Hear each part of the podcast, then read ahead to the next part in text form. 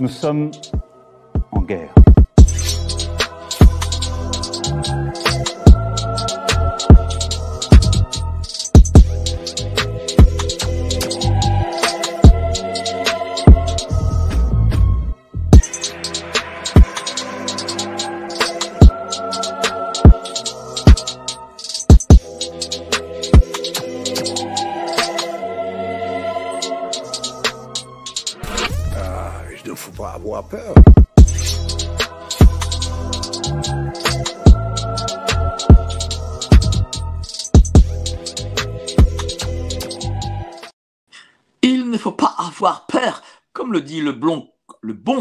Schwab. Bonsoir, vous êtes sur Géopolitique Profonde, la chaîne qui est là pour remplacer les médias subventionnés. N'oubliez pas, évidemment, la lettre, elle est sortie, la lettre de Géopolitique Profonde, avec comme nouvel auteur notre ami Youssef Indy, des éditions K lui aussi, tiens, des éditions K lui aussi. Donc voilà, vous avez Youssef Indy, n'hésitez pas, c'est en description.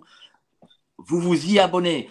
Ce soir, nous recevons euh, François Dubois, ex-gendarme, militaire gendarmerie, officier de police judiciaire, instructeur et formateur de formateurs dans les écoles de gendarmes, qui a écrit ce magnifique livre, Alice au pays de Lucifer et pas des... Aux amis des éditions K, on reçoit tout le monde. On reçoit tous les éditions K. De toute façon, voilà, c'est des potes. Donc, on fait venir leurs auteurs. Bonsoir, cher François, comment ça va? Bonsoir, Mike. Euh, merci de m'avoir invité euh, ce soir dans l'émission Géopolitique Profonde. Bah, ça va très bien. Bah, c'est un grand plaisir. Déjà 500 personnes qui nous regardent. Salut à, tous. Hein. Je vous salue tous. Bonsoir Rock, bonsoir Anouchka, bonsoir Martine, etc. etc. Hein. Euh, comment on passe de, de ce parcours de, de, gendarme émérite à écrivain? Alors, c'est c'est une histoire un peu particulière parce que j'ai eu un parcours en fait assez riche et varié en gendarmerie, mais c'est aussi euh, grâce à ça, quelque part aussi, grâce à la particularité de ce parcours, que j'ai pu euh, m'émanciper, on va dire, intellectuellement, euh, parce que j'ai démarré ma, ma, carrière au sein de la garde républicaine, où j'ai notamment euh, effectué de la protection rapprochée au sein de deux cabinets de Premier ministre, donc dans un premier temps le cabinet de François Fillon et ensuite celui de Jean-Marc Ayrault. Donc j'ai évolué dans, au sein de l'hôtel de Matignon, au milieu des, palais dorés.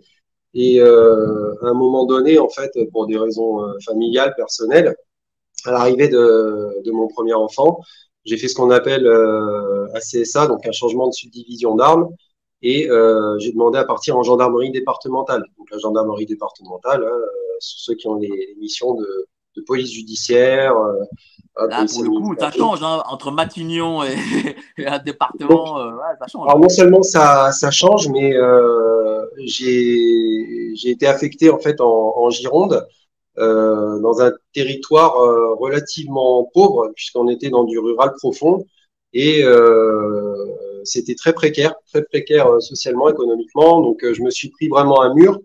Et en fait, j'ai ça m'a ça m'a créé une forme d'électrochoc où plutôt que de me contenter euh, de, de, me plaindre en fait euh, de, de, la population difficile, de la violence du quotidien, de l'alcool, de la drogue, de tout ça, euh, j'ai cherché à, à, savoir quelles en étaient euh, les causes, les causes profondes en fait.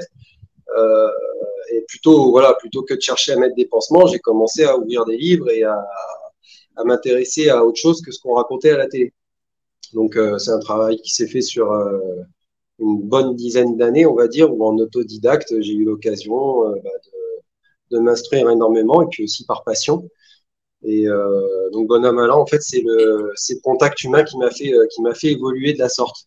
Et tu t'es dit aussi, euh, il faut que je couche sur du papier euh, une expérience, des choses que j'ai vues, et puis que je parle d'une société aussi, parce que il faut se dire aussi une chose, c'est que ce livre, euh, malgré le titre, ça, reste un livre d'objecteur de conscience. Oui, tout à fait. Alors le, livre, lui, il arrive euh, quelque part à, voilà à, maturation euh, du, processus Euh, à l'époque où j'ai commencé à l'écrire, en fait, on, était euh, au niveau du, enfin, c'était au moment du confinement. Euh, et à cette époque-là, donc là, moi, j'étais instructeur en école. Ce qui fait que ça m'a évité d'ailleurs de refuser certaines missions que j'aurais pas acceptées en matière de contrôle ou quoi. Ce qui m'a valu d'ailleurs le fait de dire ça à l'époque de, de me frictionner un petit peu avec euh, certains collègues aussi, euh, voilà, qui me disaient bah, à ce moment-là, si tu veux plus obéir aux, aux ordres, t'as plus rien à faire chez nous. Enfin bref. Et, euh, et donc oui, j'ai commencé à écrire parce que c'était euh, c'était le cumul de tout ça en fait, euh, et il fallait que ça sorte. Et j'avais envie en fait dans mon livre, plus que de faire un état des lieux, un énième état des lieux de la situation politique du pays ou géopolitique, parce que bon, tout est en synergie euh, je, je, voulais aller plus loin, plus profond en fait, et euh, expliquer aux gens pourquoi en fait on, doit vivre dans une telle société et qu'est-ce qui nous amène justement à avoir des, comportements de suivisme, des effets de dynamique de groupe, comme on a pu avoir pendant le Covid en fait. Pourquoi on en est arrivé là?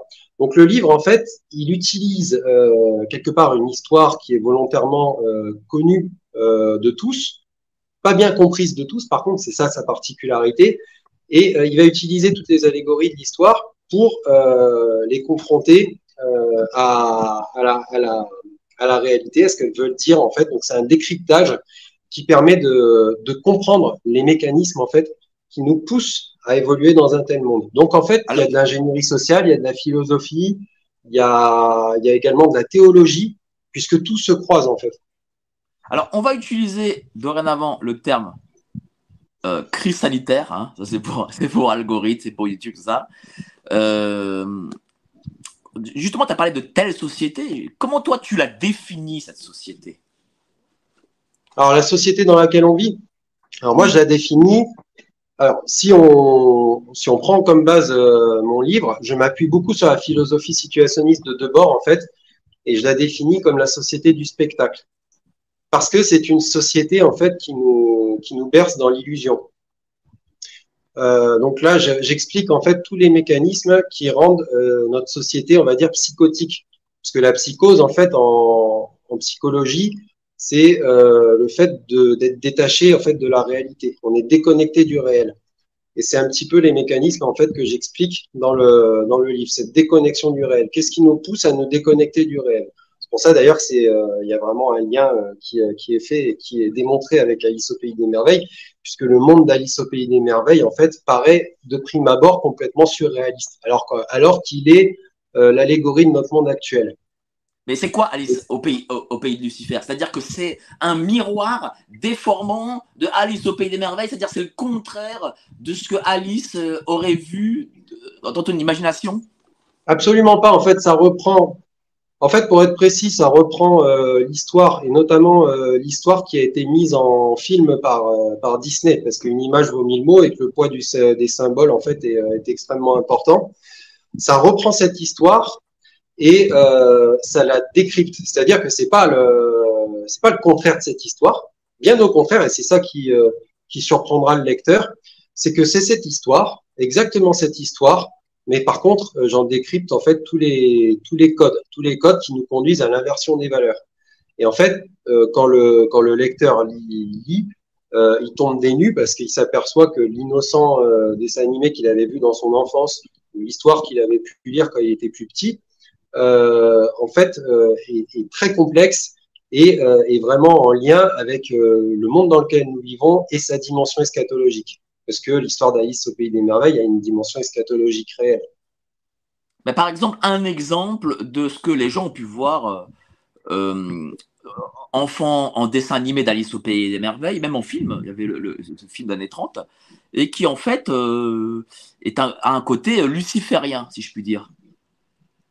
Alors il y a beaucoup de beaucoup d'allégories qui ont un côté euh, luciférien en fait, puisque euh, que ce soit le personnage de la reine, euh, avec la, laquelle je fais l'analogie justement avec la grande prostituée euh, de l'Apocalypse de, Saint Jean. Il y a en fait chaque chaque passage est en lien comme ça avec tout ce qui conduit à l'inversion des valeurs. Alors que ce soit le non-anniversaire, qui est en fait une ritualisation, par exemple, de la, du délire consumériste à outrance, ou alors euh, l'histoire du morse et des, des, petites huîtres, qui explique en fait le, le, capitalisme mortifère et prédateur, avec le morse qui, qui est l'animal en fait qui, qui est vêtu de tous les codes de la, du capitalisme et du capitaliste bourgeois d'ailleurs, qui est habillé de la sorte, et le charpentier qui est l'homme, mais qui est le prolétaire en fait, qui est exploité et qui, euh, donc, qui est l'outil, la force de travail, et petites huîtres qui représentent la ressource qui va être euh, exploitée et qui sont en fait euh, extirpées de leur famille. Donc elles sont extirpées de leur famille, elles représentent la ressource et elles sont jeunes. Ce sont de petites huîtres. Et donc c'est l'exploitation de la jeunesse et des ressources à des fins mortifères, puisqu'en fait elles finissent mangées par le morse et euh, l'ouvrier, le, charpentier, participe à la construction du restaurant dans lequel elles vont être exécutées, mais ne profite pas du repas.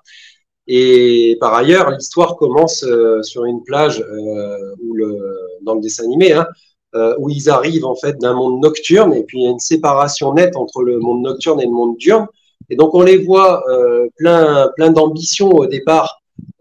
C'est l'entrepreneur hein, qui arrive, qui passe du monde nocturne au monde diurne, qui va lui apporter la, richesse, la lumière.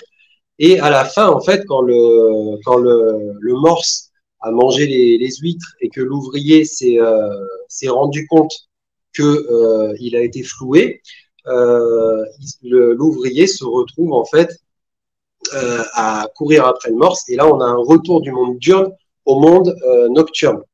Donc là, on est dans le cycle révolutionnaire en fait constant avec avec les révoltes et ce qu'on vit dans l'histoire. Voilà. Donc là, c'est un exemple, par exemple, de de petites de petites histoires décryptées.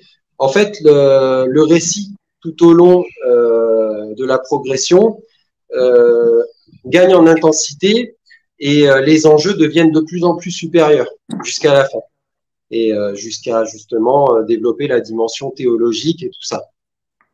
Excusez-moi parce que je... Ah ben, pas de souci. J'ai notre ami Hicham qui nous fait un don de 20 dollars. Nous remercions euh, notre ami Hicham. Alors, et il dit euh, le combat aujourd'hui est celui de la souveraineté de l'identité. On essaye de déshumaniser l'humain. Bref, nous vivons une fin de cycle où deux forces se combattent le matérialisme contre la spiritualité. Là, qu'est-ce que tu en penses tiens, de ça? Ce matérialisme C'est tout, tout, à fait vrai et c'est euh, un pan qui, euh, qui est abordé justement dans le livre. Alors, euh, ce dont parle Hicham aussi, ça fait référence à la. 30 secondes, là, je crois, je crois qu'il y a quelque chose à côté de toi, enfin, quelqu'un à côté de toi. Oui, c'est euh, oui, mon fils qui est rentré, c'est le petit. Euh, excusez-moi. Donc oui, c'est euh, en lien en fait avec ce qu'on appelle la réification, c'est-à-dire la transformation de l'homme euh, en objet. Et quelque part, c'est un petit peu la, la, finalité de ce monde en fait, euh, dans lequel euh, l'homme passe de l'être, l'être spirituel, à finalement un être qui se définit par l'avoir et euh, donc qui finit plus que par se définir par le paraître, au point, d'en devenir un objet marchand.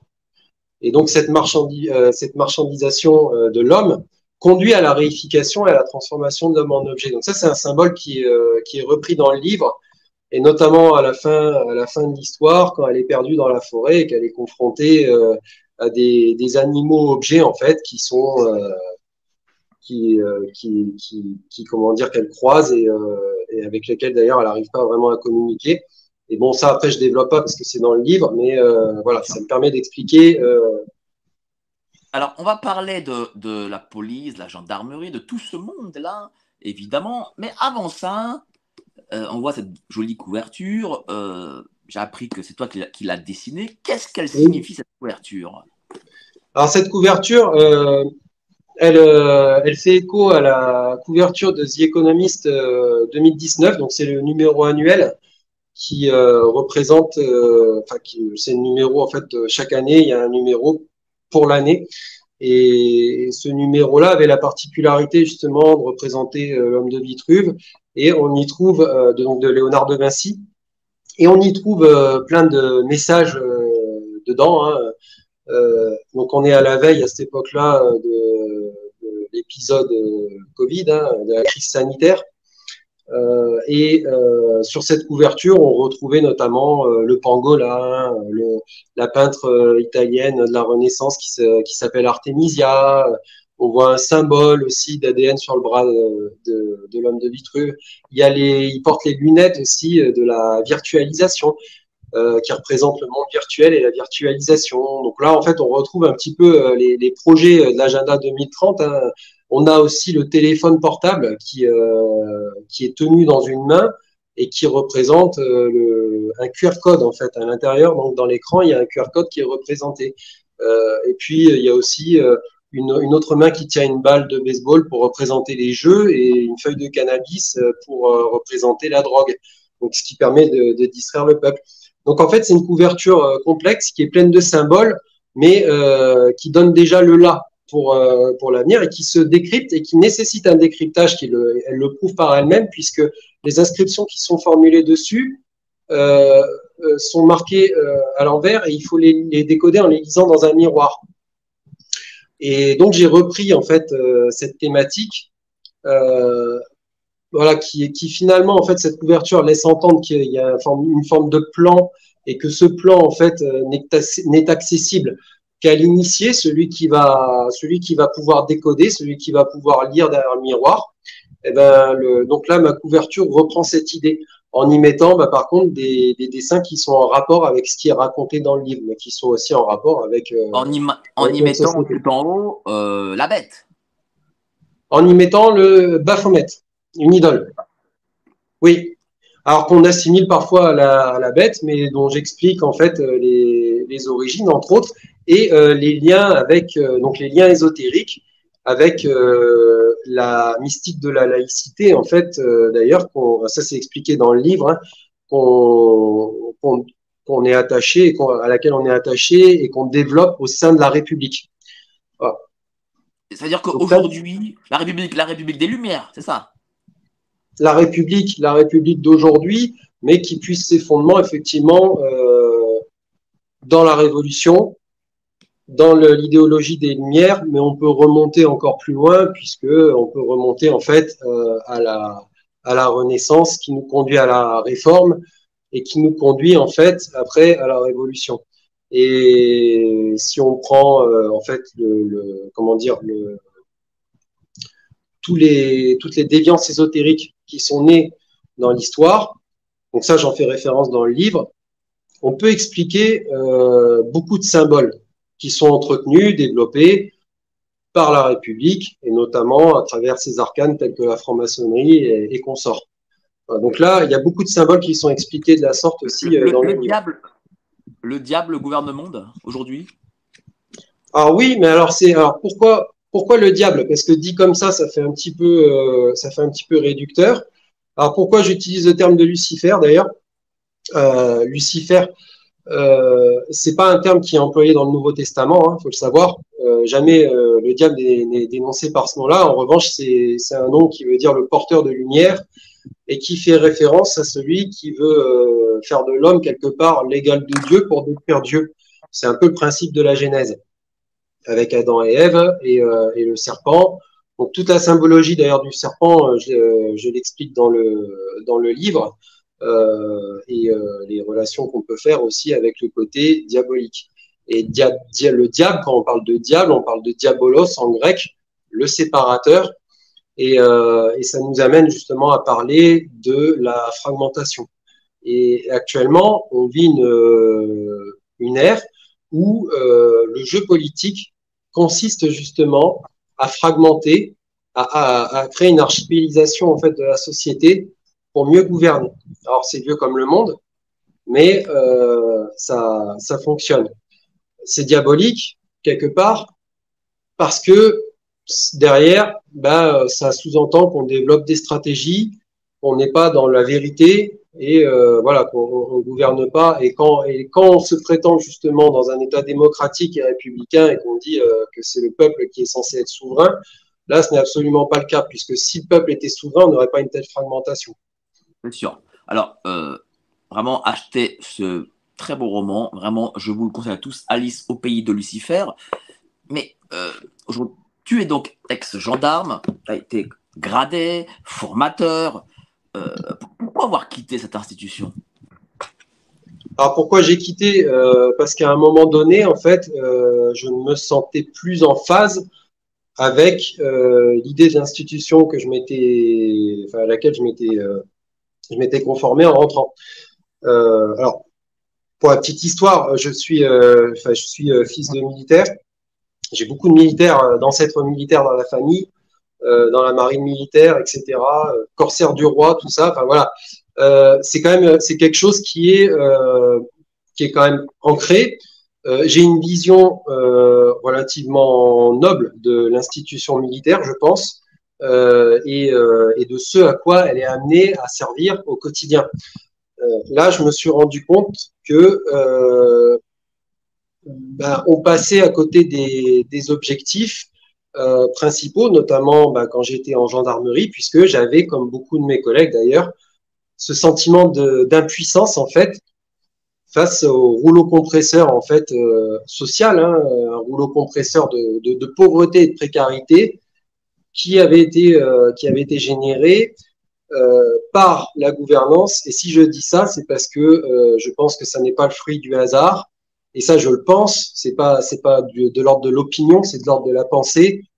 Ça ça a été mis en œuvre en fait pour participer à la fragmentation, participer au fait aussi que la police et la gendarmerie restent des instruments du pouvoir et que par conséquent, elle n'est pas à fonctionner main dans la main avec le peuple, alors que normalement, euh, si on suit les préceptes euh, républicains, démocratiques, euh, la police et la gendarmerie appartiennent à leur peuple. Et là, en fait, je me suis rendu compte que on fonctionnait dans un monde vraiment différent de tout ça. Donc à un moment donné, j'étais plus en phase. Et puis il y a eu le. C'est-à-dire qu'aujourd'hui, aujourd'hui, la gendarmerie, la police, enfin les forces de l'ordre ensemble euh, agissent contre le peuple.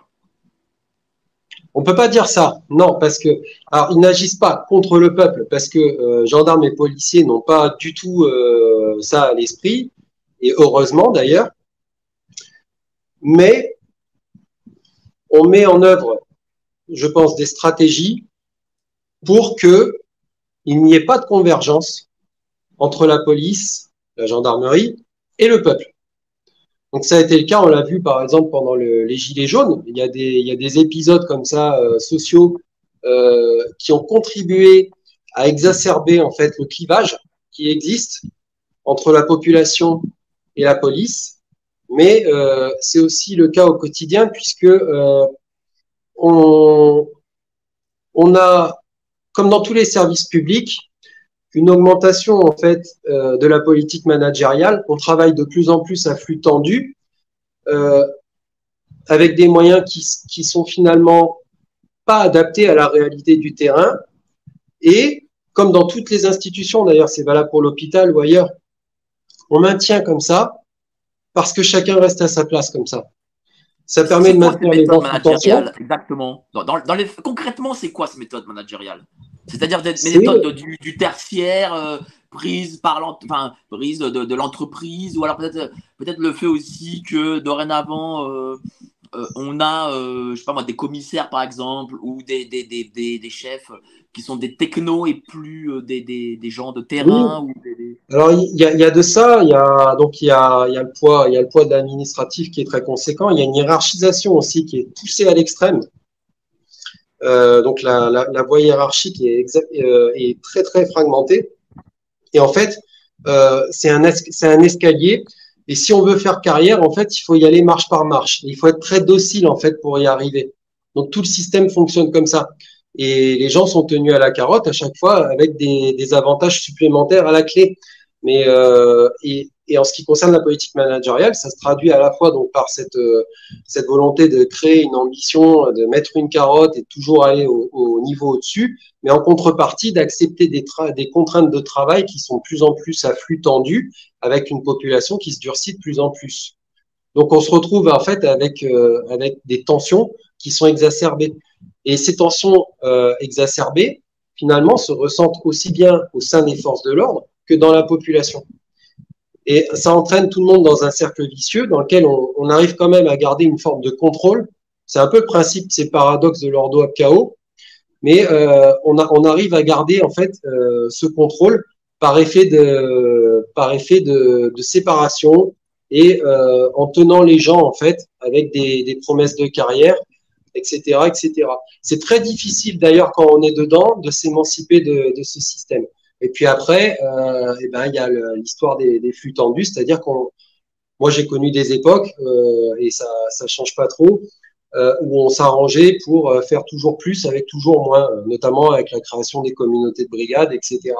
Où on se retrouve en fait à travailler en, en plusieurs communautés de brigades et sur une circo euh, globale et à tourner finalement sur un espace plus grand avec des effectifs moindres, etc., etc. Donc, on est toujours un petit peu dans cette, euh, dans cette politique. Mais c'est valable pour l'ensemble en fait des institutions.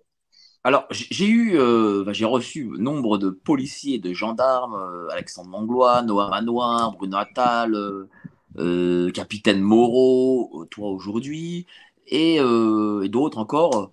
Et ils utilisent un mot que toi, tu as utilisé aussi, tous, hein, c'est le mot docilité. C'est vraiment, c'est vraiment le, terme, on a l'impression, le terme phare, phare des forces de l'ordre, docilité. C'est-à-dire que on a vraiment une docilité des, euh, je sais pas moi, de gardiens de la paix vis-à-vis de sa hiérarchie. Quoi. En fait, c'est ça le truc. S'il faut faire carrière, il faut être dans la docilité. Oui, exactement. En fait, c'est difficile de faire carrière en mettant en avant ses idées. Alors, d'autant plus dans le milieu militaire, forcément, puisqu'il y a une forme d'omerta. Euh, il y a un devoir de, réserve qu'on mettra toujours en avant de, de toute façon euh, si vous avancez des arguments, euh, même si même s'ils sont bons, hein, on dira de toute façon euh, vous n'avez pas à les exprimer parce qu'il y a le devoir de réserve. Je me rappelle euh, par exemple pendant le, le Covid, on a reçu des, des instructions euh, donc qui étaient relayées par le général qui commandait euh, l'école, mais qui, qui émanait de la DGGN, euh, pour nous interdire de parler. Donc, on n'avait pas le droit euh, euh, d'en parler entre nous. Et alors, dans les instructions, je précise, ouais. on nous disait que, alors je sais pas comment ils auraient pu le contrôler, mais que ça nous était interdit en milieu privé. C'est-à-dire qu'au sein de la famille, tout ça, on n'avait pas le droit sous peine de sanction. Donc, prendre des jours d'arrêt et tout ça. Voilà. Donc, voilà. En fait, mais, mais, le milieu, le milieu militaire est un milieu de toute façon qui fonctionne de façon totalitaire c'est pas c'est pas péjoratif, c'est pas forcément une critique, mais euh, c'est une réalité. C'est vraiment la grande muette, quoi. C'est la grande muette. C'est la grande muette. Alors, c'est nécessaire pour faire fonctionner les institutions, les institutions militaires. D'ailleurs, la France a cet euh, avantage stratégique d'avoir une police pour le côté politique et syndical, contrairement à d'autres pays. Et elle a la gendarmerie qui présente cette particularité d'avoir ce statut militaire. Donc la gendarmerie quelque part est le contre dire le, le garde-fou euh, de ce qui peut se passer en police. En revanche, la police est très intéressante aussi pour le gouvernement puisqu'elle permet une porosité avec les syndicats et elle permet par le biais des syndicats aussi de faire de la politique. Et ça, on l'a vu avec la fronde de la police ça veut dire qu'aujourd'hui, alors on va parler de la fronde de la police, mais est-ce que ça signifie aujourd'hui euh, que euh, la police en réalité euh, ne marchera jamais avec le peuple euh, parce que euh, les, policiers qui voient euh, l'envers du décor du système et qui n'en sont pas d'accord, en réalité quittent, enfin que je la police, force de l'ordre, force de l'ordre, parce que les gens qui voient ce qui se passe réellement quittent en fait les forces de l'ordre et du coup, ben ceux qui restent resteront toujours avec l'État. Oui, alors, alors souvent les c'est vrai que les, les gens euh, entretiennent l'espoir qu'il y a un éveil général des consciences au sein des, des forces de l'ordre ou de l'armée. Euh, alors, ce sera, ce sera pas plus le cas que ça ne le sera dans la société en général, parce que les, les gens qui composent les forces de l'ordre ou l'armée sont à l'image de la société. Il y a euh, une minorité de policiers ou de gendarmes qui sont éveillés elle est, elle est probablement la même que celle qui est dans notre société actuellement. Ça veut dire qu'ils sont de plus en plus aussi. Pour autant, il ne faut pas s'attendre à un éveil majeur, en particulier sur cette tranche de, de, professionnels et pas dans le reste de la société. Ça viendra en même temps, en fait. Mais ce qui empêche euh, d'œuvrer dans ce sens-là, c'est la fracture. C'est pour ça que moi, à titre personnel, j'aimerais euh, aussi expliquer aux gens, éclairer, les éclairer, leur expliquer comment ça se passe et essayer d'être euh, d'être un lien de réconciliation quelque part. Parce que lien de réconciliation, euh, enfin, cette réconciliation peut réussir. Est-ce que la fracture est, est, est, est immense? Est-ce qu'elle est indéfinie peut-être Est-ce que Alors, sur, le terrain, se ressent, sur le terrain, elle se ressent énormément. Moi, je l'ai beaucoup ressenti. J'en parle beaucoup avec des collègues qui, qui de toute façon, euh, sont très clairs là-dessus. Euh, il y a quand même une, euh, une animosité réelle envers le, tout ce qui porte un uniforme. Et si on en est là, euh, c'est quelque part parce qu'on a mis en place toutes les conditions pour que pour qu'on y arrive. Euh, les, les, policiers et les gendarmes obéissent à des ordres. Alors après, euh, qui rentrent dans une logique de conformisme et qu'ils obéissent sans réfléchir, c'est une autre problématique. Il y a de plus en plus de gens qui réfléchissent maintenant, euh, et je pense que ça explique aussi en partie, en partie, la vague de départ qui est sans précédent sur les, les, vagues de départ, par exemple. Alors, si je parle pour la gendarmerie, mais c'est aussi le cas en police, dans l'encadrement, donc les gradés, dont, dont je fais partie, hein, vague 2022, euh, donc gradés et officiers, euh, qui donc ça représente énormément de personnes qui sont parties. Et, euh, et ça, c'est du jamais vu. Et c'est en partie lié aux conditions de travail et en partie lié, je pense aussi, euh, à la nature du travail en, en elle-même qui a changé. Donc il y a un éveil.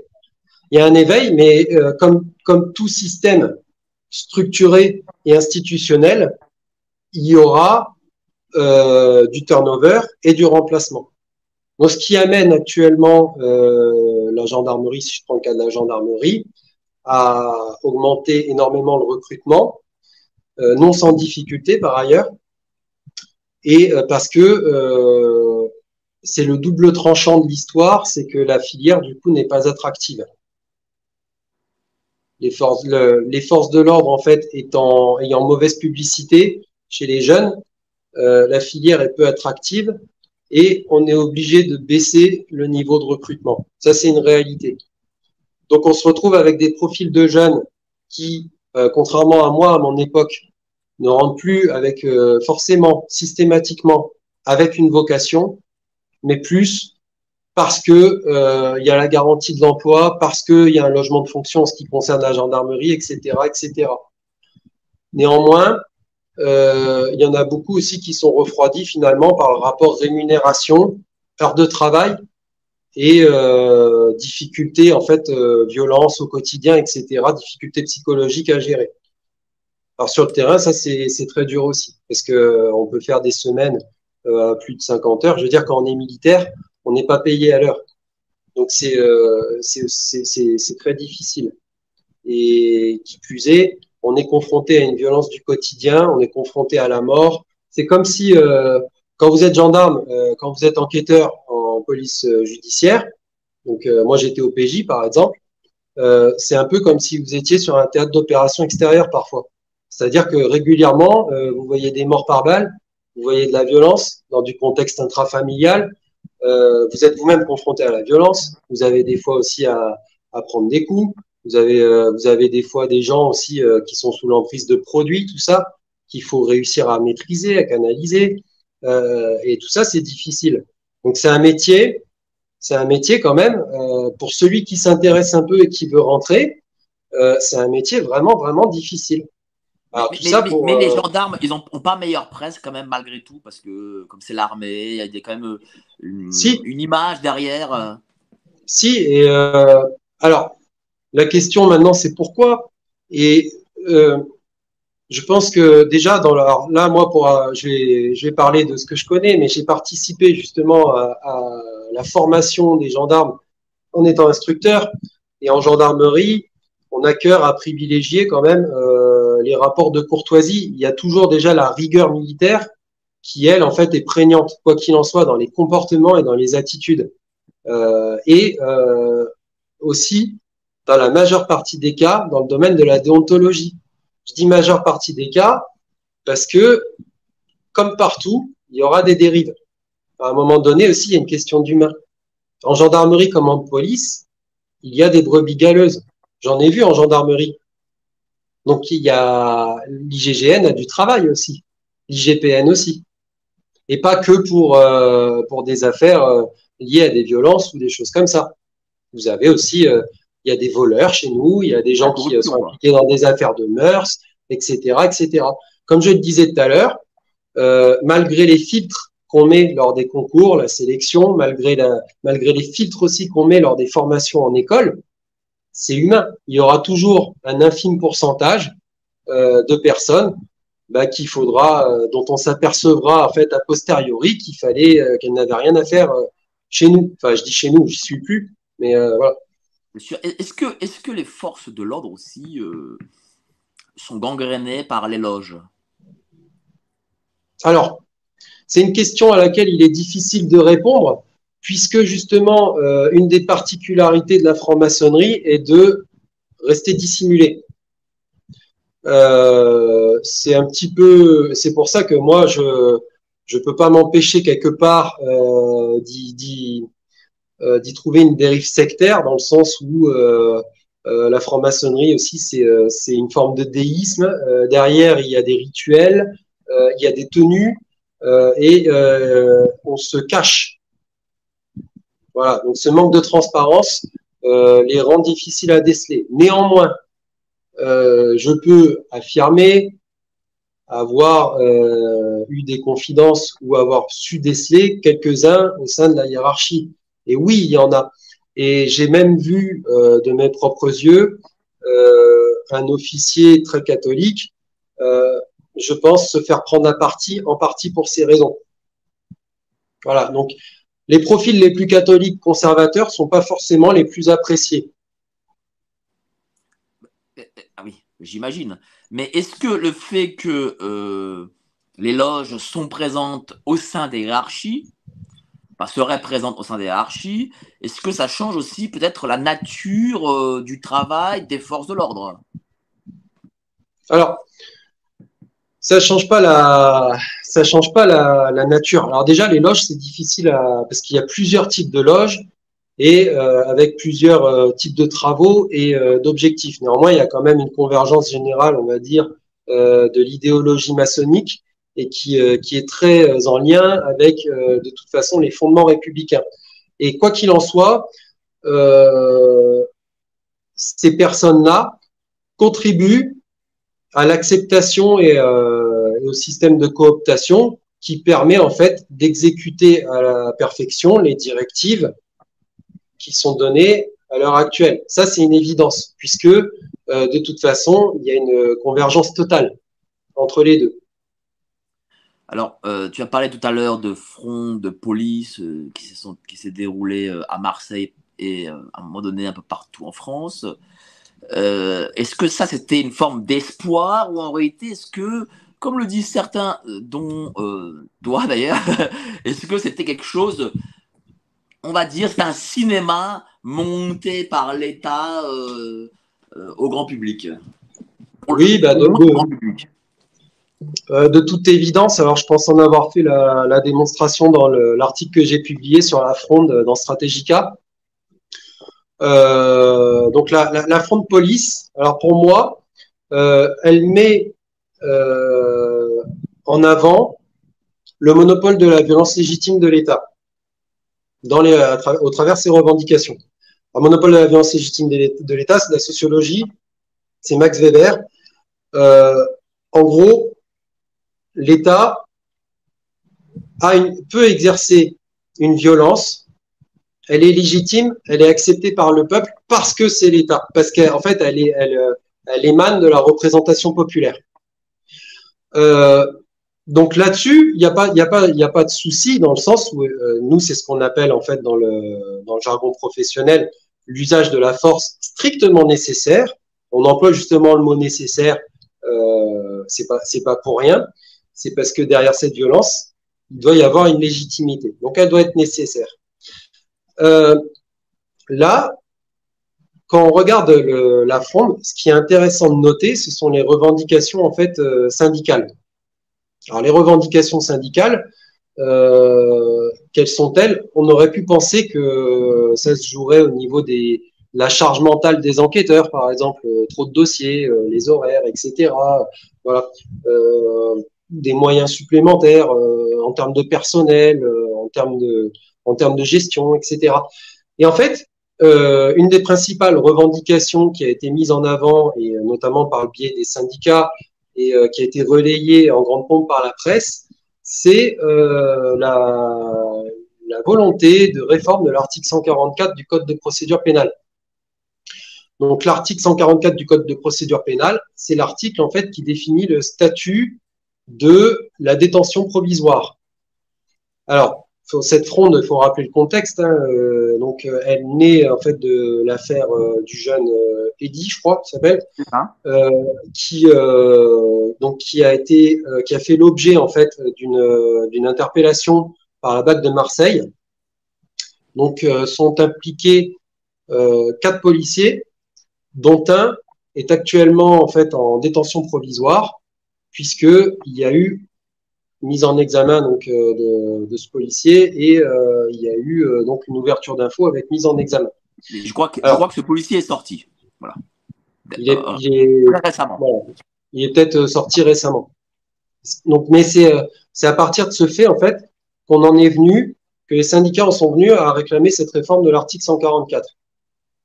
Et ce qu'il faut voir, c'est que derrière en fait cette, euh, cette réclamation, on veut créer en fait un statut spécifique dérogatoire pour la police qui permettrait aux policiers de ne plus être placés en détention provisoire dès lors qu'il y a une ouverture d'information et qu'il est mis en examen.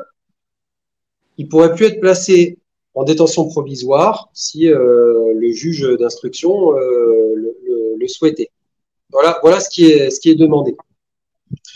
Alors, c'est surprenant puisque finalement, ça, ça induit un statut dérogatoire et en fait, ça crée une inégalité de traitement euh, du policier qui a peut-être commis une infraction par rapport au citoyen normal, ce qui n'est pas le cas actuellement. Actuellement, il faut concevoir que le policier ou le gendarme, s'il euh, commet un cas d'usage des armes, il agit dans un cadre légal spécifique. D'accord Ce cadre légal, alors il est en partie prévu euh, par l'article 122.5 du Code pénal, qui est l'article de la légitime défense, en fait, mais il y a des extensions, notamment celle du L435-1 du CSI, qui présente cinq cas de figure, supplémentaires, pardon, qui lui permettent d'user de la force et des armes donc le cas échéant, euh, s'il y en a besoin. Donc, ces statuts-là, si on en respecte en fait les dispositions, sont des, clauses d'irresponsabilité. À chaque fois qu'un policier utilise son arme, il engage sa responsabilité pénale. Donc ça veut dire qu'il a, il a à peu près une à deux secondes pour prendre une décision, par exemple pour faire feu, et derrière, il sait que potentiellement, s'il se trompe, il peut risquer, en cas de décès de la personne, bah, une peine de prison à vie. Voilà. Mais si il connaît parfaitement son cadre légal et qu'il agit dans les dispositions en connaissance de cause de ce cadre légal, il sait aussi qu'il est irresponsable pénalement. Donc à partir de là, il est protégé. Là, dans le cas du policier, et je veux pas, euh, porte, je ne porte aucun jugement sur l'affaire. Hein, J'explique juste en matière de droit ce qui se passe. Le policier en question, euh, a fait l'objet en fait d'une enquête qui nécessite une enquête plus approfondie derrière. Donc on va ouvrir une information et c'est un juge d'instruction qui prend le relais. Et ce juge d'instruction a décidé pour un des quatre qu'il fallait le placer en détention. Je n'ai pas les tenants et les aboutissants du dossier, mais c'est le magistrat qui a décidé. Sachant que depuis la loi Perben, il y a le juge des libertés et de la détention qui vient en contrefeu c'est-à-dire que quand le juge d'instruction dit je décide de placer monsieur Intel en détention provisoire, ça doit être validé par le juge des libertés de la détention, ce qui a été le cas pour ce policier. Oui, mais qu'est-ce qui montre que euh, derrière tout ça, c'est l'État qui, qui, qui, qui, est à la manœuvre? Ouais, je vais y venir parce que c'est un petit peu, euh, c'est un petit peu, euh, un petit peu compliqué. En fait, quand on change tout ça, en fait, on, on, modifie, on modifie. Donc, comme je disais tout à l'heure, on accorde un statut dérogatoire au policier et en fait, on lui donne un statut d'exception. Ce qui veut dire qu'en cas d'usage des armes, si on s'en réfère à la demande qui a été effectuée par les syndicats, un policier n'a plus à se poser la question du euh, est-ce que je vais être placé en détention ou pas. Alors déjà, c'est compromettant parce que dans un premier temps, ça change un petit peu la matrice euh, au niveau, on va dire au niveau euh, de, la préparation mentale, etc. Quand on va tirer, mais derrière aussi, ça veut dire que si le policier commet une infraction établie, il sera libre. Ça veut dire qu'il sera en capacité de rentrer en contact avec euh, des, des, gens qui sont complices, de potentiellement venir modifier des preuves, etc., etc., passer des coups de fil. Voilà. Il faut rappeler que la détention provisoire, elle est aussi créée dans ce but-là. Moi, j'ai eu des dossiers avec ouverture d'information on avait des, individus, leurs complices étaient dans la nature, ils étaient placés en détention provisoire pour éviter ça, pour éviter les coups de fil et tout ça. Alors, pourquoi c'est intéressant pour le gouvernement? Donc parce que en fait, ça renforce quelque part l'autorité de sa police. Et là-dedans, il n'a rien à y perdre. Et tout à l'heure, je parlais du monopole de la violence légitime de l'État. Et ben là, petit à petit, qu'est-ce qu'on fait? En fait, on augmente le curseur de cette tolérance de violence en disant bah, parce qu'il est policier, on a le droit de l'exempter du statut du citoyen lambda. Donc après. oui, oui, oui. Alors j'entends bien tout ça, j'entends bien. Mais est-ce que, euh, a fortiori, euh, le fait que l'État est peut-être va euh, soutenir la police pour que justement elle ne soit pas euh, que, sur cet, article-là ne soit pas appliqué sur la police, euh, est-ce que ça ne, ça ne montrerait pas qu'en fait, la police, lorsqu'elle a agi, euh, lorsqu'elle fait une action, lorsqu'elle fait, des arrêts maladie, qu'en réalité, l'État se couche face à elle et donc que la police a pouvoir sur l'État et donc ben, que euh, la police se rende compte au final que peut-être qu'ils sont plus forts que l'État et, et, pourront imposer des choses? D'autres choses. Alors ça, c'est, ça, c'est ce qu'on croit quand on tombe dans le piège. Ah, la réalité. Voilà, la... voilà parce que moi, je suis là, là, voilà, bah, bah, on en vient. On en vient, mais euh, je pense que les, les, gens qui nous écoutent comprendront mieux après avoir défini en fait tout ce que. Mais euh, ils tombent dans le piège. Pourquoi? Parce que justement, euh, donc l'État en fait n'a aucun intérêt à ce que à ce que sa police euh, perdre en autorité ou quoi que ce soit. Donc là, ça, ça va dans le sens de l'État. Mais en dehors de ça, euh, justement, la base, elle, qui, euh, qui finalement fait une grève, une fronde, n'a pas réellement conscience, je pense, des enjeux euh, qu'il y, a, qu'il y a derrière. En revanche, les syndicats qui expriment ces demandes, eux, travaillent dans le sens du gouvernement. Et on le voit en fait parce que les propositions syndicales ont été euh, tout de suite en fait validées par Gérard Darmanin, euh, qui euh, et d'ailleurs c'était c'était dans la presse euh, mainstream, dans BFM, on voyait qu'il a fait une déclaration dans laquelle il dit qu'il ne s'oppose euh, il ne s'oppose pas à un projet de réforme de l'article 144. Alors dans les faits, ce sera compliqué à faire, mais lui ne s'y oppose pas. Et ce qui est intéressant, c'est d'observer en parallèle de ces de ces demandes des syndicats aussi la réaction du DGPN. Donc le DGPN, Frédéric Vaux, donc le DGPN, c'est directeur général de la police nationale pour, euh, pour les, gens qui ne euh, sont pas coutumiers aux acronymes. Euh, ce monsieur s'est très vite en fait exprimé en public, à son niveau d'ailleurs, hein, qui, qui normalement ne, devrait pas laisser passer de tels propos, et il a dit euh, que euh, bah, ce policier, en gros, il le soutenait et que c'était pas normal euh, qu'il soit actuellement en détention. Donc, ce qui a provoqué l'ire de la magistrature, ça peut se comprendre puisque il, vient contester en fait une décision et, à son rang, c'est quand même assez significatif. Alors, c'est d'autant plus significatif que ce monsieur est, marié à Véronique Malbec, qui est membre permanente du Conseil constitutionnel. Ce qui veut dire que euh, on a là des gens qui sont parfaitement euh, conscients et inscrits dans les rouages euh, de la gouvernance et euh, de ce qui se passe. Là, on est vraiment dans le maillage, dans le réseau. Et donc, en fait, on voit qu'on a vraiment euh, une connivence entre les revendications syndicales, le DGPN et finalement, euh, in fine, le ministre de l'Intérieur, qui sont tous d'accord pour dire que euh, oui, c'est pas normal que ce policier soit incarcéré. Oui, on devrait revoir l'article 144. Et donc, au final, on a des policiers à la base qui font une pseudo-fronde pour ces raisons, avec des chefs qui disent, mais en fait, vous avez raison. Donc là, on, là, on est vraiment dans le champ de, de l'instrumentalisation, en fait, du jeu politicien pur, quoi. C'est-à-dire qu'on assiste à un jeu de dupes, en fait. Voilà, il faut le dire. Exactement. C'est exactement ça. Puisqu'au final, euh, quel est le problème? Alors, je vous ai vu là, enfin, je t'ai vu euh, dernièrement euh, en vidéo, en bel uniforme, lançant un appel aux forces de l'ordre.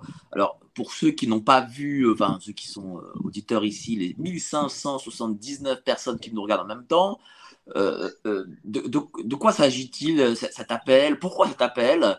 Voilà. Qu'est-ce que tu as voulu exprimer par cet appel?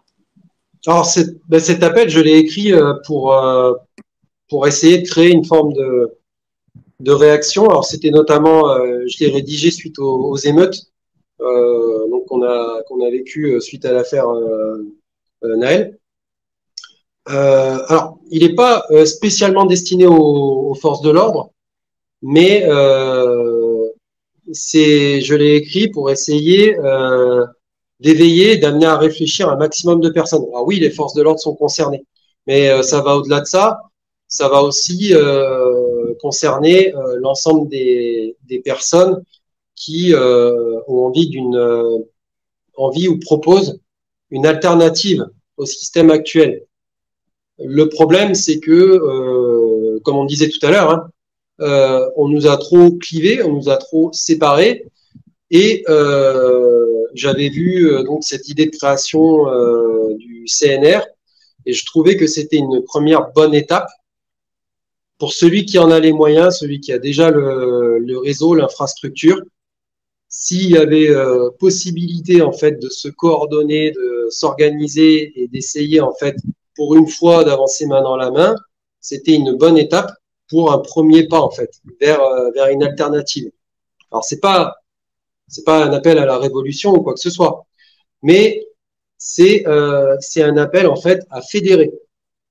Et euh, j'ai lancé ça et justement, l'objet de mon article, c'était aussi d'expliquer euh, l'archipélisation de notre société, sa fragmentation. Voilà. Et, et, tous les, il y a beaucoup d'articles que je fais qui, qui abondent dans ce sens en fait, pour expliquer aussi comment on nous, on nous entraîne dans des dynamiques de groupe qui font qu'on se conforme euh, à ce que je qualifie d'ailleurs le modèle néocollectiviste euh, davosien. Mais euh, l'expérience euh, de, la pandémie a été, une des plus grandes expériences d'ingénierie sociale à l'échelle du globe, et elle en est témoin. On vit vraiment en fait une ère dans laquelle les gens sont manipulés, une ère d'illusion, et, euh, et ça, c'est en partie lié à la fragmentation. Et ça, je l'explique, je peux l'expliquer aussi de façon plus, euh, plus poussée.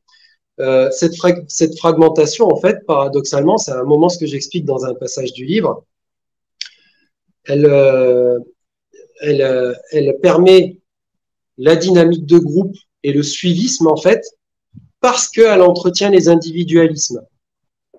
Alors, ça peut paraître paradoxal, mais c'est l'individualisme, en fait, qui conduit quelque part à euh, ne plus aller vers l'autre, au devant de l'autre, et à rentrer dans un esprit de conformisme qui va faire de nous des suiveurs. En gros, c'est l'expérience de H, c'est-à-dire euh, vous vous avez un panel de complices. Il y a une personne qui fait l'objet de l'expérience. Le médecin dit voilà, il dit aux complices en coulisses, il leur dit je vais vous montrer des bâtons de différentes tailles Et quand je vais demander quel est le plus petit, vous allez désigner celui qui est de taille moyenne, tous. Et pour voir si le cobaye de l'expérience va faire la même chose. on s'aperçoit dans l'expérience de H, en fait, que euh, coupé, sans communication, en fait, sans pouvoir en parler avec les autres, et devant donner une réponse face au groupe, eh ben, euh, on, est, on, on, devient conformiste et on a tendance à dire ce que répondent les autres en masse. Donc, et, et, là, on a un système en fait qui joue énormément là-dessus. Et en fait, à défaut d'avoir de produire des, des, personnes autonomes qui seraient capables de s'émanciper dans la pensée, on a un système qui cultive en fait l'hétéronomie, c'est-à-dire c'est l'inverse de l'autonomie. L'hétéronomie, en fait, c'est euh, pour avoir besoin d'exister et d'avancer, on est obligé de se conformer à des éléments extérieurs. Et là, je pense notamment au, quartier, à l'identité de groupe, au communautarisme, aux cases concrètes qui sont clivantes, donc tout ce qui est LGBT, banlieue, etc. On met les gens dans des cases, en fait, et on les, les rend plus autonomes. justement, est-ce qu'aujourd'hui, en 2023, euh, on peut encore se fédérer ou euh, sommes-nous euh, trop divisés On nous a, nous a-t-on trop divisés pour qu'on puisse au final fédérer, faire peuple, faire communauté, faire euh, voilà, faire un ensemble Ce sera, ce sera indispensable. Ce sera indispensable parce que de toute façon, ça c'est, c'est quelque chose de mathématique. Euh, si, euh, si on est dans le clivage euh, et si on avance chacun de notre côté et que chacun veut faire, veut faire à sa sauce, ça ne fonctionnera pas. C'est mathématique. Donc à un moment donné, on est obligé de se fédérer pour y arriver. La question c'est est-ce qu'on y arrivera? Je le pense. Mais je pense qu'en fait, ce chemin-là est aussi long que celui de la vérité. La vérité est toujours très longue, mais avec le temps, en fait, elle acquiert naturellement sa légitimité. Il n'y a qu'à voir euh, ce qui s'est passé pendant le Covid. On commence à avoir beaucoup plus de gens éveillés. Et quand on en reparlera peut-être dans 50 ans, eh ben, on en reparlera encore différemment. Et je pense que on a de plus en plus de gens qui vont converger, mais le, le, le petit mais, le bémol, c'est que ça prend plus de temps. On voudrait que ce soit rapide. C'est compliqué. Maintenant, est-ce qu'il n'y aura pas un effet exponentiel grâce, au, grâce à Internet, grâce au réseau? Est-ce qu'on gagnera pas du temps là-dessus? Je sais pas. Et puis après, il y a aussi les événements extérieurs qui font qu'il peut y avoir des, des basculements à un moment donné, puisque faut pas oublier que la France, quand même, ça reste un État vassalisé, très dépendant de la situation géopolitique extérieure. Et que si un jour on a des bascules majeures, il y aura forcément un affaiblissement du pouvoir. Et donc à ce moment-là, il y aura une redistribution des cartes. Et donc, après, euh, alors c'est bête, hein, mais on a encore beaucoup de gens qui sont euh, dans une attitude euh, suiviste. On ne peut pas non plus euh, avoir espoir de tous les convertir à notre cause. C'est trop compliqué, ça demandera trop d'énergie. Par contre, si on veut arriver à quelque chose, des fois, il vaut mieux s'entourer de un ou deux lions plutôt que de 50 moutons pas faux. c'est pas faux pour le coup. Euh, mais justement, toi, quand tu, fais des dédicaces, que tu vois les gens, tes, lecteurs, euh, qu'est-ce qu'ils te disent de ton livre et qu'est-ce qu'ils ont retenu, tiens, du livre? Est-ce qu'ils ont retenu ce que tu, euh, ce que tu as écrit, ce que tu, le message que tu veux faire passer? Oui, alors il y en a beaucoup qui sont très surpris en fait par le, par la construction du livre, puisqu'il fonctionne en fait euh, par strat un peu. Euh, pour ceux qui ont vu le, je fais une référence cinématographique, mais ceux qui ont vu le, le film Matrix, c'est un petit peu ça, et c'est un petit peu aussi un mix avec Inception quelque part dans le dans l'idée de de descendre dans des couches d'idées comme ça, et puis aussi à la fois d'évoluer dans la comment dire dans le décryptage des idées et de en même temps implanter de nouvelles idées au lecteur. Et tout ça, euh, c'est un petit peu compliqué euh, à expliquer. Et j'ai fait en sorte, par contre, de le mettre en œuvre de façon à ce que ce soit le plus facile possible pour le lecteur, que ce soit une lecture naturelle. C'est pour ça qu'en fait, euh, je mixe, et c'est un livre hybride, euh, je mixe à la fois l'histoire et, les, et, le, côté essai. C'est un essai déguisé, en fait. Il y a des moments où on est dans l'essai pur, donc ça, parfois, ça peut être un peu rébarbatif pour le, pour le lecteur. Euh, Quelqu'un qui n'est pas accoutumé des essais purs, euh, ça peut être un frein. Et moi, j'ai fait en sorte de rendre ça plus accessible en mixant en fait euh, l'histoire et, et l'essai. Et donc, je pense que je peux faire passer certains messages qui sont pas toujours simples d'un point de vue philosophique, d'un point de vue théologique, et, euh, pourtant, euh, ça reste accessible pour tous parce que la, vocation de mon livre au départ, c'est d'être accessible à tous. Et si on reste dans l'histoire de Matrix, je distribue en fait des, pilules rouges. quoi. L'idée, c'était ça. Euh, ce livre, au départ, moi, j'ai juste écrit pour mes enfants. Et je m'étais dit, parce qu'au départ, quand on écrit, quand, on n'est absolument pas connu, quand on est quelqu'un de tout à fait normal, on, écrit un livre, on sait qu'on a statistiquement 2% de chance d'être édité. Hein. L'édition, c'est ça, c'est 98% des écrits qui passent à la trappe. Donc j'ai pas, je suis pas parti avec l'idée euh, que ça allait tout de suite sortir, mais ce qui a motivé en fait mon écriture, c'était la transmission d'un message et vraiment euh, voilà aller euh, au fond des choses, attaquer les symboles, euh, ne, ne, pas faire en fait dans le dans la dans le dans l'actuel, dans l'éphémère, aller vraiment dans le dans le fond. Voilà, que un changement de logiciel, que les gens en fait se rendent compte euh, qu'il y a d'autres paradigmes qui existent. Mais comment on passe justement Comment on passe euh, à la base d'un livre pour enfants à un livre pilule rouge? Justement parce que l'histoire euh, du livre originel n'est pas une histoire exclusivement dédiée aux enfants. Bien au contraire, c'est un piège. Et par ailleurs, c'est pour ça que je le mets en lien avec la société du spectacle de Debord, parce que la société du spectacle est un piège. Elle est un miroir aux alouettes. Tout à l'heure, on, employait le terme de miroir, mais ce terme de miroir, il est fantastique. C'est d'ailleurs ce même terme qui est employé par Lewis Carroll quand il écrit la suite d'Alice au pays des merveilles qui s'appelle De l'autre côté du miroir. Et pourquoi il parle du miroir? Parce que le miroir, en fait, c'est un leurre. Le miroir, on pense qu'il est le reflet de la réalité, alors qu'il est une réalité inversée. La télévision, c'est un petit peu le, le miroir du monde actuel. Est-ce euh, que, est que, cette réalité inversée, parce que je vois que tu aussi, euh, as quand même mis Baphomet, on parle de Lucifer, est-ce que le miroir inversé, c'est aussi, euh, euh, allez, j'ose le mot, l'avènement d'une forme d'antéchrist, c'est-à-dire l'inversion euh, du Christ et de euh, la religion, de la Bible, du Nouveau Testament, etc. Bien sûr, parce que tout à l'heure, quand on parlait justement de réification et, justement de la, disparition de l'être au profit de l'avoir, quand on est dans la marchandisation comme ça, comme notre société actuelle, on, est en fait dans euh, l'absence de spiritualité et la désincarnation. Un être transformé et augmenté, augmenté dans le but d'accomplir certaines tâches ou d'être plus performant dans certains domaines. C'est un être en fait qu'on va petit à petit désincarner pour en faire un être objet. Et, euh, et ça, ça, c'est par essence maléfique. Je veux dire, quand on se plonge dans les textes religieux, quand on se plonge, que ce soit, euh, voilà, et surtout, surtout d'ailleurs dans le Nouveau Testament, euh, on se rend compte que là, on est vraiment euh, dans euh, quelque part la, la désincarnation, la dépossession des âmes. On est vraiment, euh, on est vraiment là-dedans. Et demain, en fait, euh, on pourra acheter tout et n'importe quoi, hommes et enfants compris.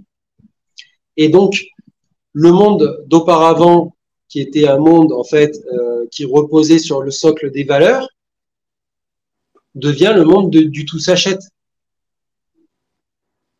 Aujourd'hui, aujourd'hui, on a euh, un monde que Marx définissait par des classes sociales, aujourd'hui, ça se transforme en monde de caste. C'est-à-dire que chacun est emprisonné quelque part dans sa condition, dans sa propre condition, sans espoir d'en bouger.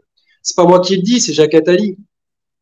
À un moment, il décrit, il explique justement euh, les supranomades, donc qui sont ces, euh, ces riches gens qui disposent des moyens, qui sont apatrides, qui peuvent faire ce qu'ils veulent en fait, et puis les infranomades, tout en bas, et ces gens-là, eux, bah, ce sont les gens qui sont obligés de bouger pour des raisons économiques et qui, euh, qui vivent dans la pauvreté constante. Et au milieu, il y a les gens des classes moyennes qu'on ponctionne, qu'on maintient dans l'espoir illusoire de rejoindre un jour en fait les, les, les supranomades. est illusoire, cet espoir, parce qu'en fait, il n'existe pas. Et, dans, et on les maintient aussi dans la peur constante et réelle, elle est bien réelle, de rejoindre un jour les infranomades. Donc en fait, ce monde tenu par la peur est, euh, est luciférien. C'est bah, proprement parler luciférien. Autrefois, il y avait, il y avait euh, des, des ordres qui définissaient des rôles pour chacun. Mais la particularité, que ce soit les, les les Oratores euh, ou les Laboratores, euh, leur particularité, contrairement à ce que tous les clichés post-révolutionnaires tendent à montrer faussement, c'est qu'il y avait une complémentarité réelle entre, entre eux et que chacun était reconnaissant envers l'autre et chacun avait apporté quelque chose envers l'autre. Ce qui n'est plus le cas aujourd'hui. Aujourd'hui, on emprisonne les gens, on les dépossède, on les dépossède aussi parce que on les spolie et en même temps, on les maintient dans un état sous perfusion constante. Voilà, donc euh, aujourd'hui, bah, euh, il y a plein de gens, bah, ils achètent tout à crédit, ils n'ont plus rien à eux, on veut s'en prendre à la propriété, etc., etc. Et en fait, on, vit à la fois, je pense, la, plus grande, la plus grande entreprise de spoliation qu'on a jamais vécue à l'échelle humaine, et en même temps la plus grande entreprise d'esclavage à l'échelle du globe. Et ça, c'est luciférien, c'est profondément luciférien. Et c'est d'autant plus luciférien qu'on le fait de façon dissimulée, en mentant et en exacerbant les narratifs. Donc, quelque part, ça, voilà, ça, tout, tout, tout ça, c'est euh, antéchristique. C'est complètement antéchristique. Vous ne possédez rien, vous serez heureux. Voilà, c'est le dogme, euh, dogme aujourd'hui. Hein, Avec une prégnance de la, la, dominance idéologique. Ce qui est très intéressant de, noter dans le système davosien, c'est qu'il y a une prégnance de l'idéologie. Pourquoi? Parce que l'idéologie, quelque part, c'est la catégorisation et le postulat. Donc, ça veut dire quoi? Ça veut dire qu'on laisse part, on laisse la part belle au droit positif. Le droit positif, c'est quoi? C'est le droit en fait de c'est le droit de la société, c'est le droit qui s'adapte aux mœurs, c'est le droit en fait de tous les jours. Et en fait, on lui on lui laisse la part belle et on s'en prend actuellement au droit naturel. Le droit naturel, on veut le faire disparaître. Et pourquoi on veut le faire disparaître? Parce que justement, il est soit immanent, il est propre à la condition de l'homme, soit il est transcendant, c'est-à-dire que c'est un droit qui nous est dû pour des raisons supérieures. Mais ça, on veut le faire disparaître parce qu'en fait, en inscrivant les gens dans le moule idéologique, on leur, croit, on leur fait croire que cette part dominante du subjectivisme et du droit positif leur, leur accorde une liberté. C'est faux. L'idéologie aujourd'hui, c'est de dire euh, moi je suis pas un homme, je suis ça, je suis autre chose, etc. Voilà, c'est le subjectivisme, c'est des, lois qui s'adaptent à ça pour les exigences de la société, etc., etc. Et derrière, en fait, on détruit tout ce qui est droit naturel. Mais derrière le droit naturel, qu'est-ce qu'il y a? Il y a aussi la possession. Il y a aussi la propriété. La propriété telle qu'on la conçoit aujourd'hui, c'est John Locke. Donc c'est la, c'est la question de la propriété qui met d'ailleurs la, la place du travail comme question centrale. Mais euh, on est propriétaire par effet de droit naturel de tout ce qu'il y a sur la terre. Et après, c'est le travail qui nous permet de euh, nous l'accaparer. C'est ça la propriété euh, définie par, par Locke. Et ça, on le remet en question. On le remet en question justement en voulant supprimer le droit naturel. Et ça, c'est pour mieux nous asservir. Et ça, ça fonctionne dans tous les domaines environnementaux. Par exemple, euh, l'accès à la propriété privée, ça va être de plus en plus compliqué. On voit les politiques euh, maintenant du logement, notamment les politiques qui sont impulsées en Espagne, par exemple, avec à l'horizon 2050, où on va privilégier justement l'habitat collectif, la France qui emboîte le pas derrière. On voit l'identité, la propriété de son identité. Mon, identité, en fait, euh, j'en revendique sa propriété, mais non plus parce qu'elle découle de ce que je suis à la, dans l'ordre naturel, mais parce qu'elle découle de ce que j'ai envie qu'elle soit. Illusion de liberté. Mais par contre, derrière, en fait, on modifie le logiciel des gens pour que euh, il y, ait, y ait une désappropriation de la propriété, en fait, du droit de propriété. Donc là, on est en train, c'est anthropologique, en fait. Mais c'est totalement ça. On rentre dans ça. On rentre dans mais ça. c'est luciférien. Clairement, mais clairement, c'est. Euh, lorsqu'on en parle, je, trouve que dans un pays comme la France, on a, on a très peu utilisé ce champ lexical euh, sataniste, luciférien, etc. Et je sens que il revient aujourd'hui, en tout cas, il revient, les, gens euh, commencent à se l'accaparer et, euh, et, le disent. Hein. Euh, D'ailleurs, ça me surprend parce que je ne l'ai jamais entendu que j'étais adolescent. Enfin, ici en France, je parle. Hein. Oui, mais après aussi, il faut voir que ce qui, ce qui nous conduit aussi au monde actuel, euh, d'un point de vue, euh, d'un point de vue euh, philosophique, ésotérique et théologique, né d'une forme aussi d'anti-église hein, dans l'histoire. Hein. Je veux dire, de, de la Renaissance, que ce soit la, création de la cabale chrétienne sous euh, Pic de la Mirandole avec Fabius Mithridante qui était qui était marin juif faussement converti, euh, jusqu'à après l'essor du, du sabbatéisme et du franquisme, donc qui, euh, qui instille la notion en fait de, de rédemption par le péché, etc. Donc petit à petit, en fait, on a une évolution des philosophies et des théologies, et, et tout ça, ça se développe aussi sur des euh, au niveau de branches ésotériques plus ou moins dissimulées, mais qui, qui ont été influentes dans l'histoire. Pierre Hillard a fait un très bon job là-dessus, euh, et euh, il continue d'ailleurs. Euh, voilà, toutes ces influences-là, en fait, nous mènent finalement vers un monde qui devient par essence antéchristique puisqu'il est, il est le, il est finalement l'enfant de ces modes de pensée Donc ça aussi, il faut en avoir conscience. Merci beaucoup, cher François. Voilà, Alice au pays de Lucifer. Ben, merci beaucoup à vous en tout cas. Euh, vraiment, vous allez vous régaler. Euh, le lien, là, je vais l'écrire en description. Voilà, vous pourrez cliquez sur le lien des éditions K et, euh, commandez cet excellent livre. Vous étiez plus, enfin, vous pas environ 1600 en même temps. Merci à vous. Euh, merci à toi, euh, cher François. Des projets bientôt, de nouveaux livres peut-être? Bah, Toujours, oui. Alors j'ai des projets d'articles, j'ai des projets de collaboration, voilà, de, de, participation aussi à des émissions, tout ça. Donc c'est très très euh, fluctuant, ça bouge beaucoup. Euh, après, il faudra que je vois, il faudra arriver à caler ça aussi avec le rythme euh, du quotidien. Et j'ai un, un, autre projet de livre aussi.